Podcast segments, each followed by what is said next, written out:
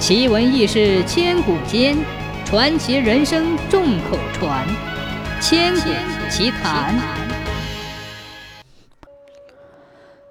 很久以前，在村子中有一个平时生活潦倒、好吃懒做、经常调戏妇女以偷盗为生的年轻人。在众兄弟面前，他是最让人头疼的一个。村庄里的人都说，这个人作孽太多，不得好死。终于，他的阳寿到了。有一天，天空雷电交加，乌云翻滚，霹雳的响雷一个接一个的向大山区猛地扑过来，大有黑云压城城欲摧的末日感觉。这个平时不爱劳动的懒汉。这天突然不知从哪里来了一股劲，在大家纷纷从田里往家奔逃的时候，他却反其道而行，拿了一把锄头，说要去看看田间。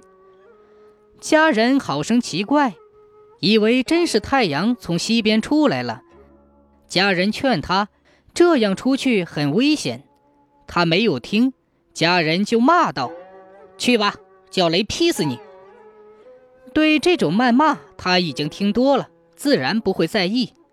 等他到田埂上，看到快要收割的稻穗儿进到水里，他想稻穗儿在水里很快会霉烂的，那他们一年的辛苦就白干了，大家就要饿肚子了。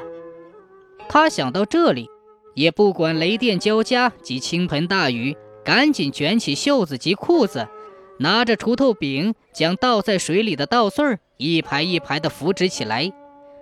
就在那一刹那，上天看到他尚有一丝没有被泯灭的善念，就在他头顶上熄掉了闪电的雷鸣，停止了瓢泼大雨。等他将稻穗全部扶起来的时候，天空已乌云散尽，太阳也出来了。他自己也感觉，虽然全身湿透。但从精神上像换了一个人似的。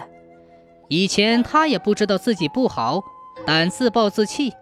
今天他突然感觉自己已经是个有价值的人，他的天地似乎宽广了许多。他不再沉沦，而是开始勤劳向善。这时他发现村民及众兄弟也开始对他尊重友善了。他从此成了一位勤劳善良、遵从道德的新人。真是好坏出自人的一念，路走绝了的人，善念也可以使之起死回生。